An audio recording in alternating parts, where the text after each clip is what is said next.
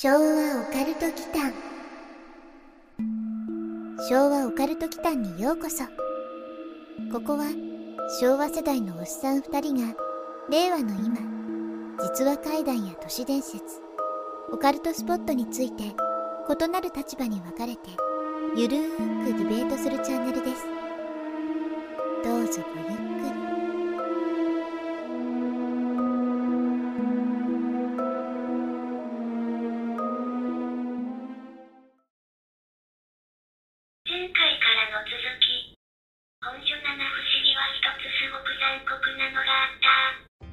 皆さんこんばんは。こんばんは。昭和オカルト祈間のまさです。やすくんことやすです。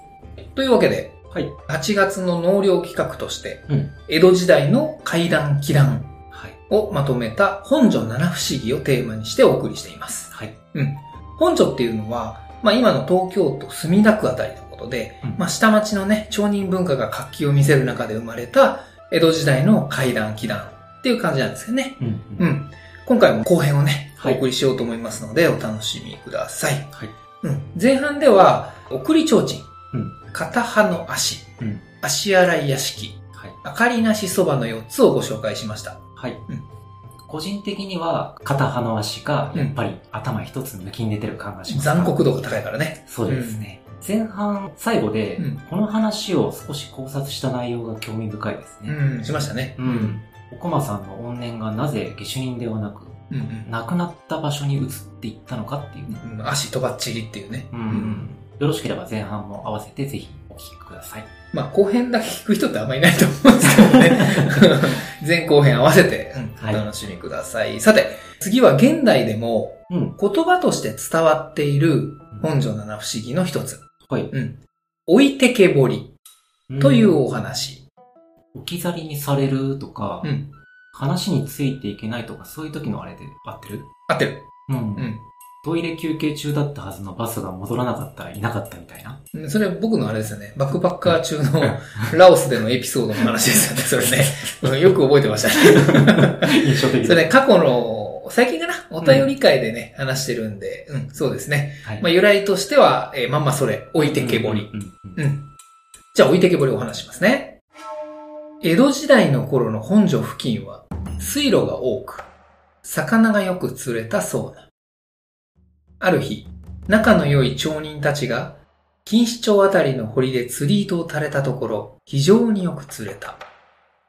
夕暮れになり、町家に満足して気を良くして帰ろうとすると、堀の中から、置いていけという世にも恐ろしい声がしたので、恐怖に駆られて逃げ帰った。家に着いてから、恐る恐る陸を覗くと、あれほど釣れた魚が一匹も入っていなかった。というお話。うん。うん。それで置いてけぼりってことね。そう。うん。置いてけと言われる堀。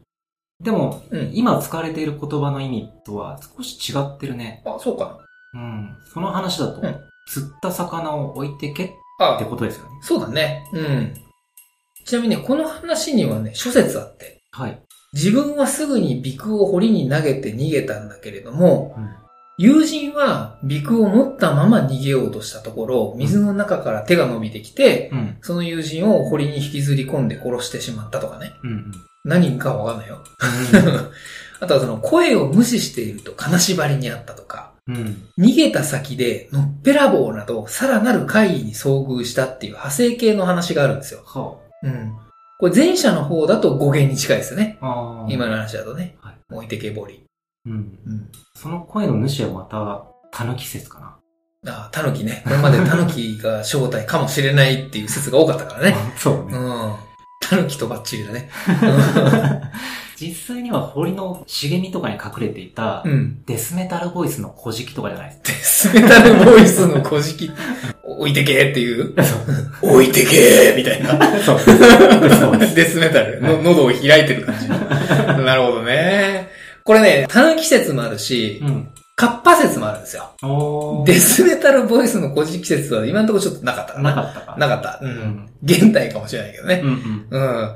これね、隅田川とか錦糸町のあたりって、カッパ伝説が残ってるんですって。うーん。うん。だから堀からってことだったんで、これ水辺だからね。うん。だからカッパってことなんじゃないですかね。なるほど。うん。これね、高等橋に今もね、うん。ある金絞り公園っていうところにカッパの像とかも今残ってるみたいですね。う。うんん。まあ昔その伝承があった名残でね。う。うんん。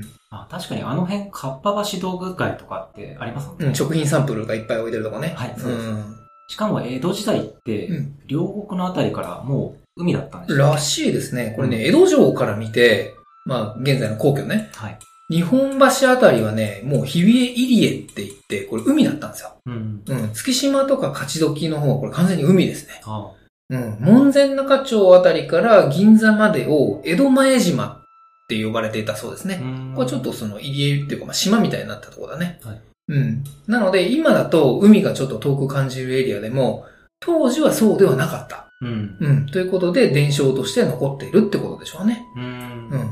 まあ、カッパってさ、川のイメージなんですよね。海じゃなくてあ。うん。うん。カッパの川流れってことわざの印象がうん。強いよね。言うよね。うん後半の説明で出てきたのうんっぺらぼうっていうのは、うんうん。声の主とは無関係に感じるんだけど、その逃げた人の面白回帰話を聞いてみたい気がしますね。だから逃げた先で、のっぺらぼうにっていう。はい。ああ、なるほどね。これね、のっぺらぼうもね、諸説あってね。はい。まあ、そもそものっぺらぼうっていうのが、これ、ヌッペフホフっていう、うん。これすごい言いづらいんだよね。うん。ヌッペフホフ。ふごふ。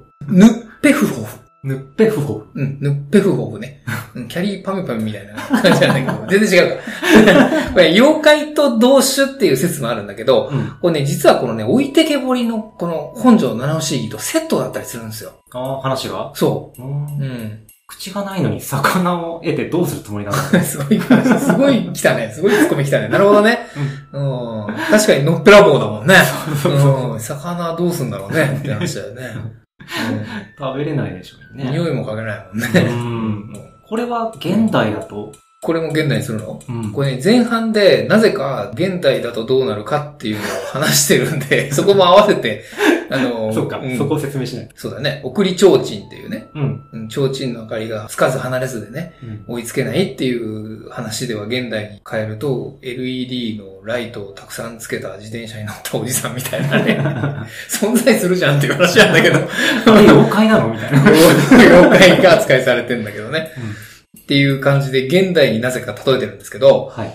これ、置いてけぼりを現代にするとってこと？うん。そう。うーん、まあ、堀のあたりで進んでいるお腹を空かせたホームレスとかね。そういうことになるのかな。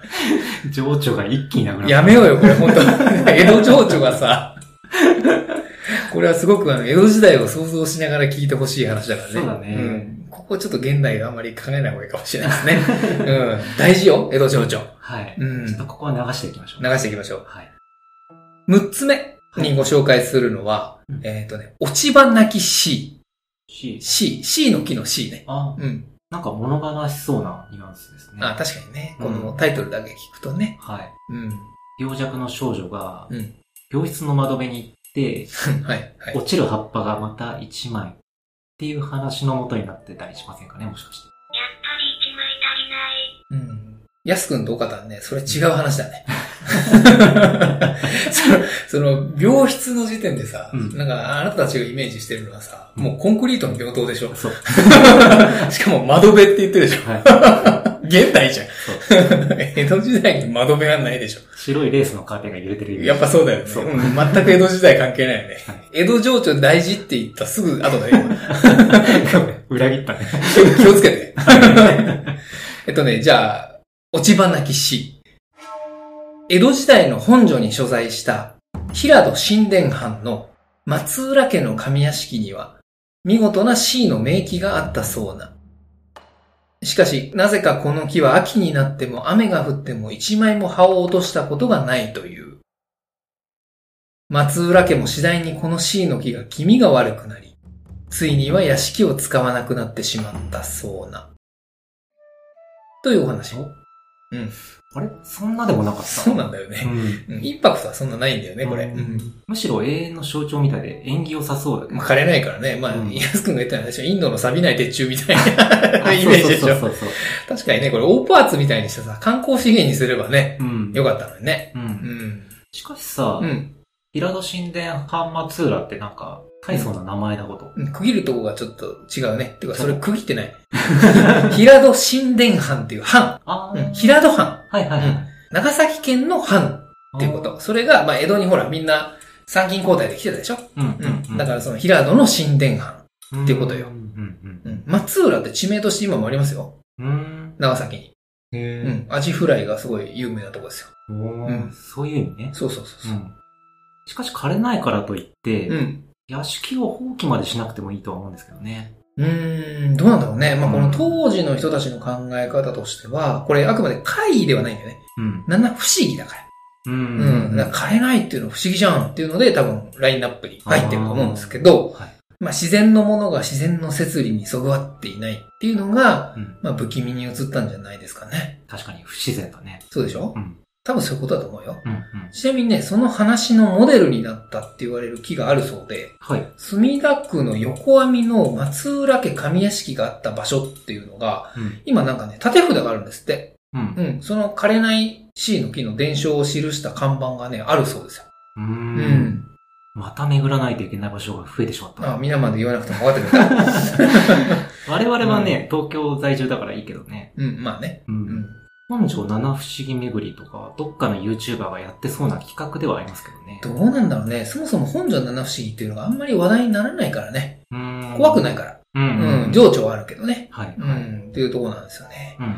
まあ、世界のね、七不思議の方はほら、現存しない場所の方が多いじゃないですか。はい。ピラミッド以外のね、うんうん。七不思議なんてね、ないでしょ、ほとんども。ううんん。だからこういう昔のを聞くとさ、まあ全然その昔のレベルが違うんだけど、うん。その場所に行ってみたくなりますよね。はい。江戸時代は特にね。うんうん。うん。前にね、番組の中で紹介したかもなんですけど、うん。スマホアプリでね、うん。大江戸今昔巡りっていうアプリがあるんですよ。うんうんうん。これね、おすすめなんですよね。はいはい。うん。現代のマップとね、こう、透過して江戸時代ここどうだったかっていうのが見えたりとかね、はい。するんですよ。うん。うん。下町の方に行くと今でもね、結構見ちゃいますね。う。うんん。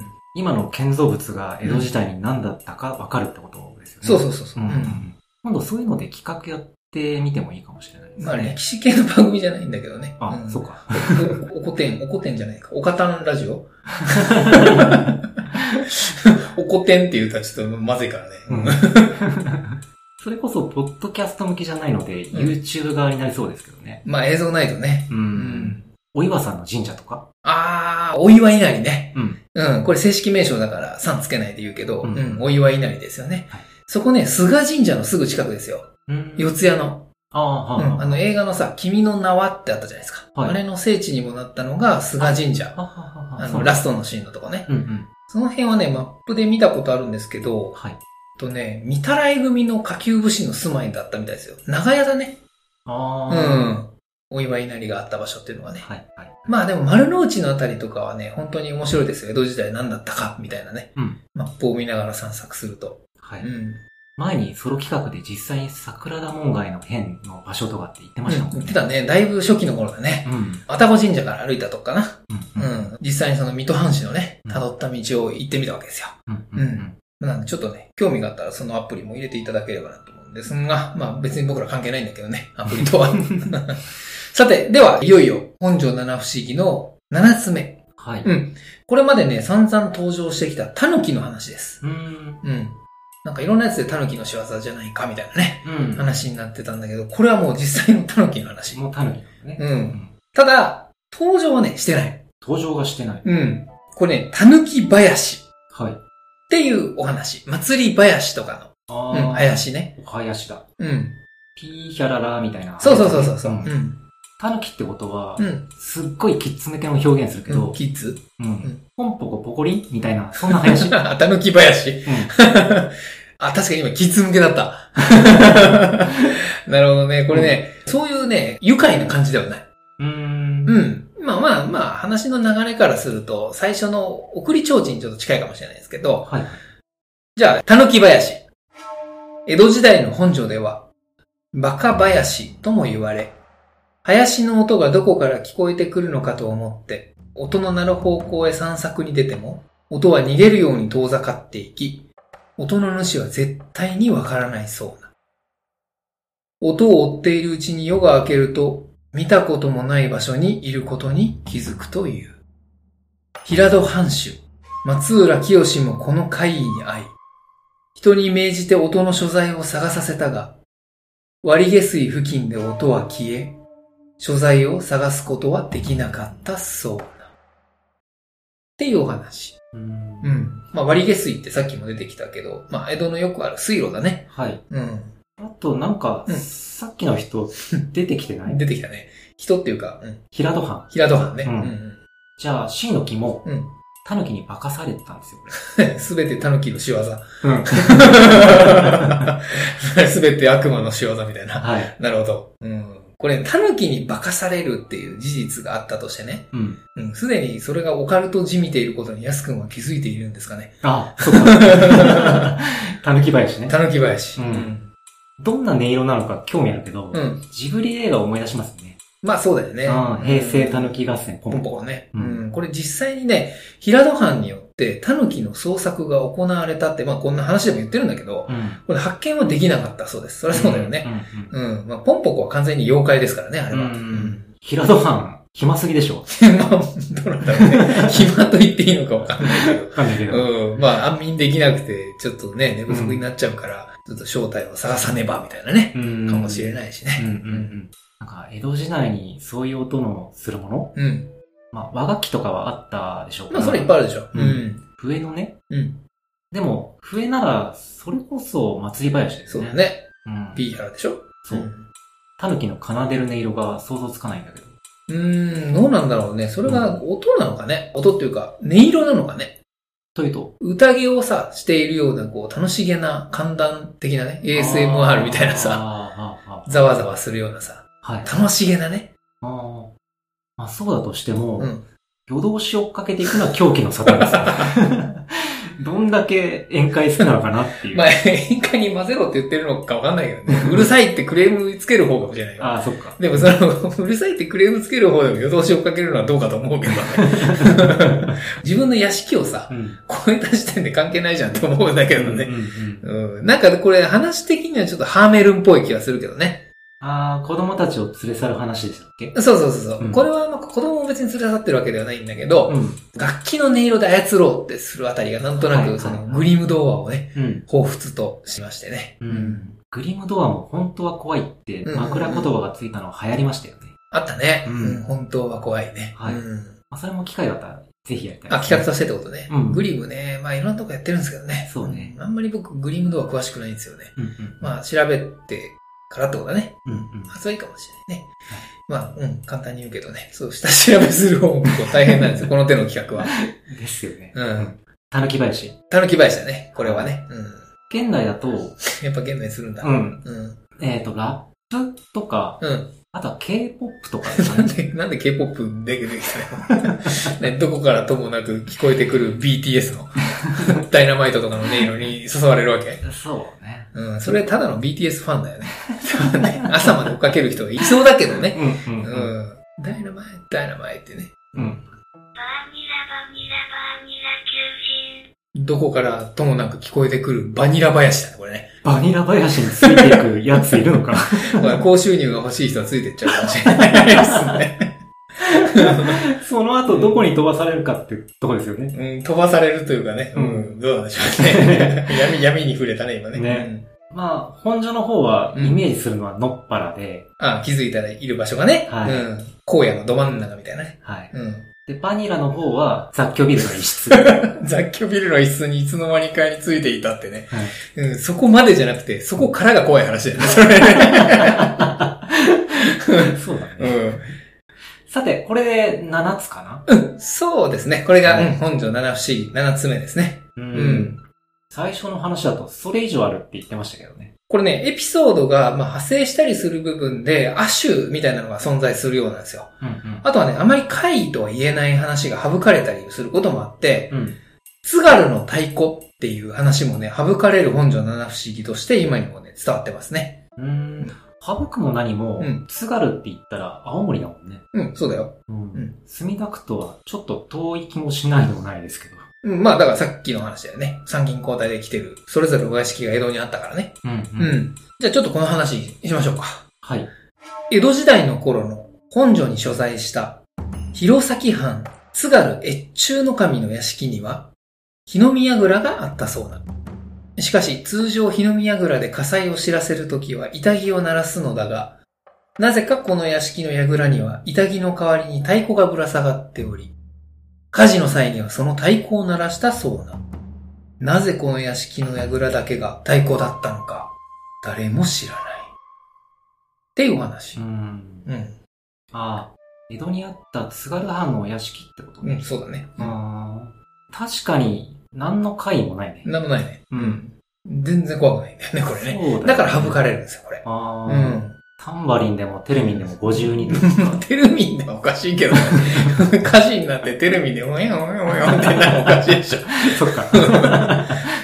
まあ、あの、江戸ってさ、うん。火事と喧嘩は江戸の花っていうぐらいね、火事が日常茶飯事だったんですよ。はいはい。だからもしかしたらその板木でね、気づかれずに、火の手が回って、まあ、偉い目にあったっていう経験則からね、うんううんん、より大きな音を求めた結果、太鼓になったっていうだけかもしれないんですけどね。うんそれ別に階段じゃないよね。うん 気段でもないみたいな。そうだね。うん、それで言うと不思議でもないみたいなね。うんまあ、取ってつけたような説ですけどね。うん。うん。あとはね、このお話は別として、そのお屋敷の日の宮蔵の板木を鳴らすと太鼓がしたっていう逆バージョンも存在しますね。なんかそれはもう、うんオーパー使い一元アイテムそうだね。そうだね。うん。なんかバグってるよね。うん設定間違えたアイテムだよね。はい。それにしても、うん。江戸時代の階段ってだけでちょっと趣があって、うん面白かったです。そうでしょはいうんなんか江戸を想像しながらね。はい。うん。パタパタと内輪で仰ぎながら聞く分にはちょうどいい感じかなと思うんだけどね。そうですね。うん情緒に溢れてますね。うん。はい。他にもあるんですか？他？うん。うん。これ今回あれだよね。安くん完全に江戸の町人になってエンジョイしてましたよね。はい。うん。まあ、レンタル会議室も今日は涼しいからね。そうだね。前半の最初で話したけどさ。はい。うん、かなり涼しくなってきたね。そうですね。うん。ちょうど夕涼みって感じになってきました。うん、そうですね。はい。ちなみに言うとね、江戸時代うん。はまさにまあその町人文化が花開いた時代でもあって、うん。まあこういう娯楽作品はね、多数生まれたようなんですよ。はい。江戸時代のね、中期うん。には妖怪にまつわる説をまとめた、異能もののけ録っていうのがあったりとかね。うん。もののけね、妖怪関係かな。あと江戸時代後期にはまあそもそもその妖怪ね、うん。描いた画集であるガズ百鬼夜行うん。なんかも刊行されているそうなんですよね。うん。今回がもし好評なようだったら、まあ江戸時代の三大階段とかと合わせてね、うんこういうのもやってみてもいいかもしれないですね。うん。うん。それを今回やってもよかったような気がしますけど。なあ、もっと怖いもんってこと？多分自分でも知ってるような話ですよね。そうだね。う。うんん。四谷階段とか。まさにそれ。うんはい一つは四谷階段。うん。うん。さっきちょろっとアプリの話に出てきた、その、お岩さんとね、はい。家門のね、お話ですねう。ん。これあの、月岡義俊っていう人の浮世絵が有名でね、それがすごい怖いんですよ。うん。ホラーな感じの雰囲気がたまらないですよ。はい。うん。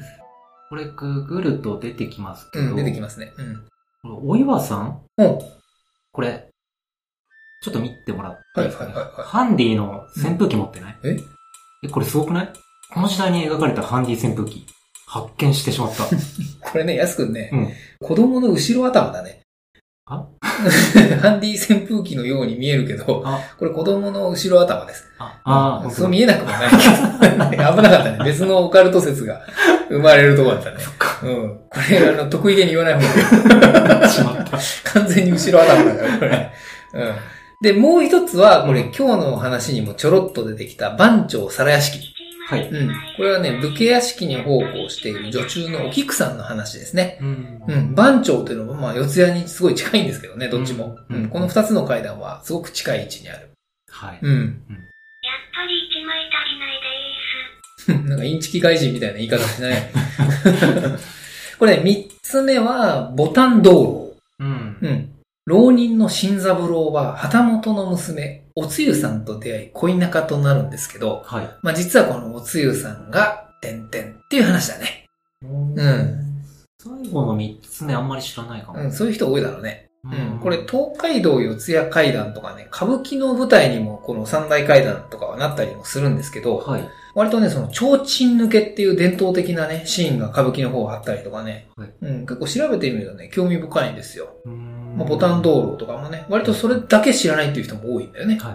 うん。まあ、江戸情緒はなんとなく夏の暑い時が好ましいけど、うん。タイミング見てね、うん。第2回江戸の部江戸の、江戸の分ね。ううんん。リスナーさんの反応を見て決めていきましょうかね。そうだね。ううんん。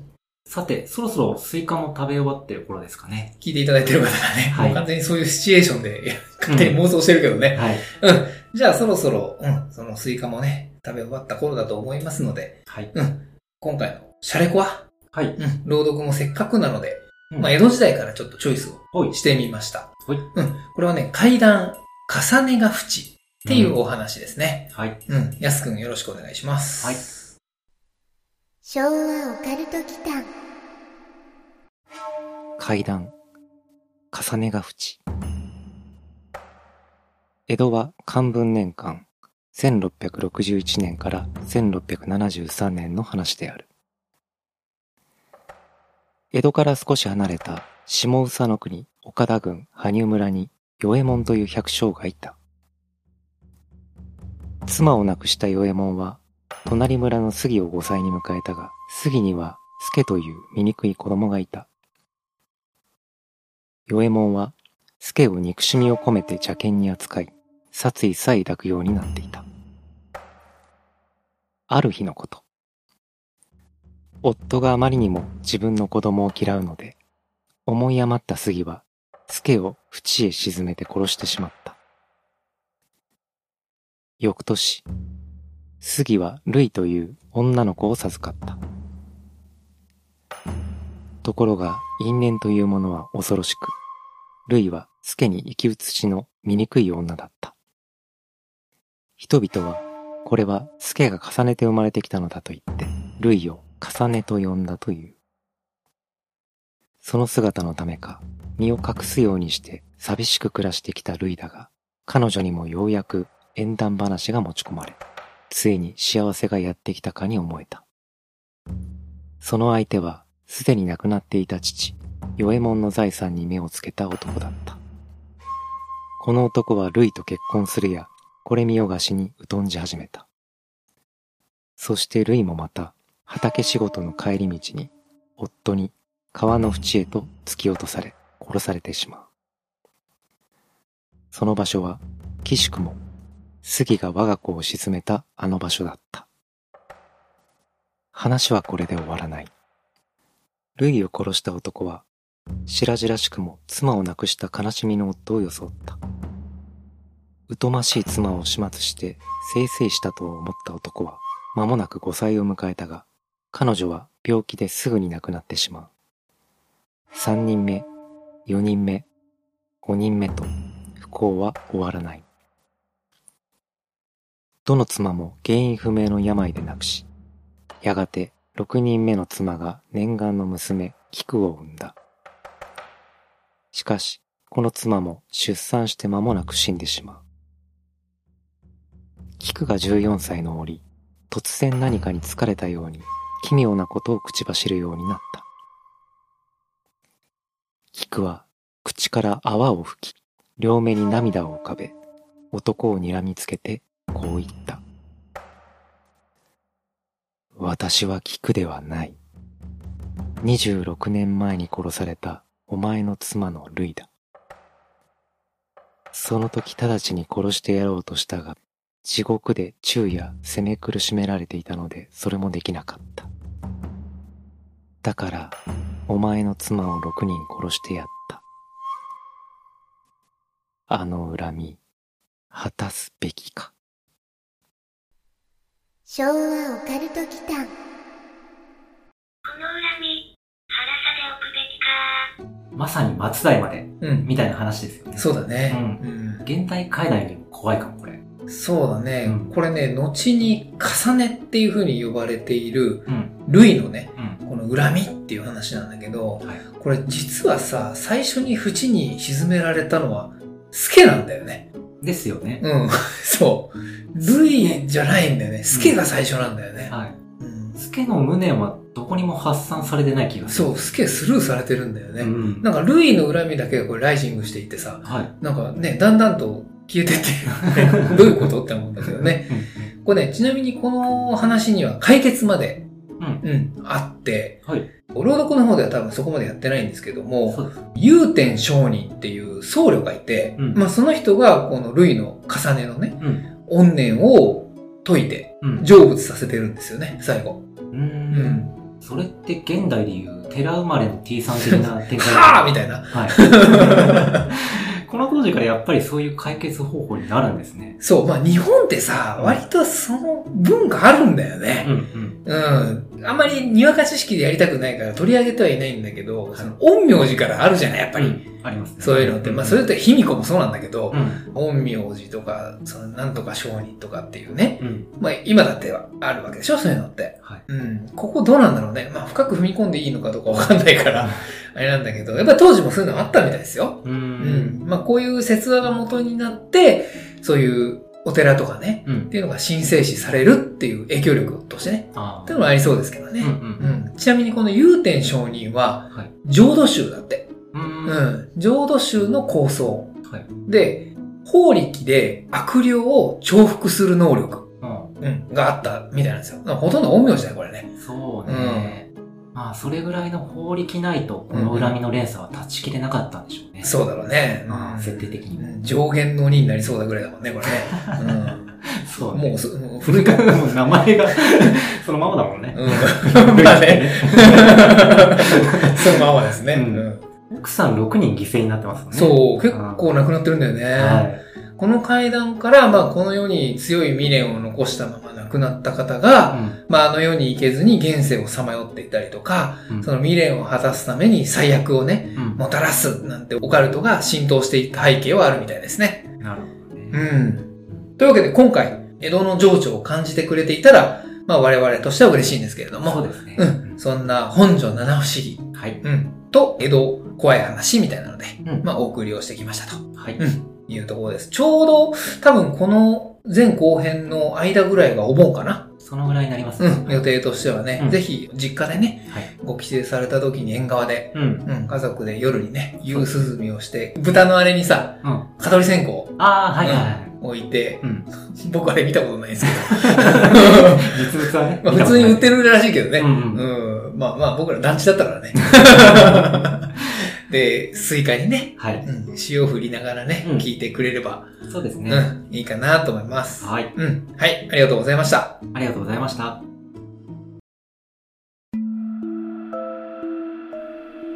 最後までお聞きくださり、ありがとうございました。チャンネル登録もよろしくお願いしますね。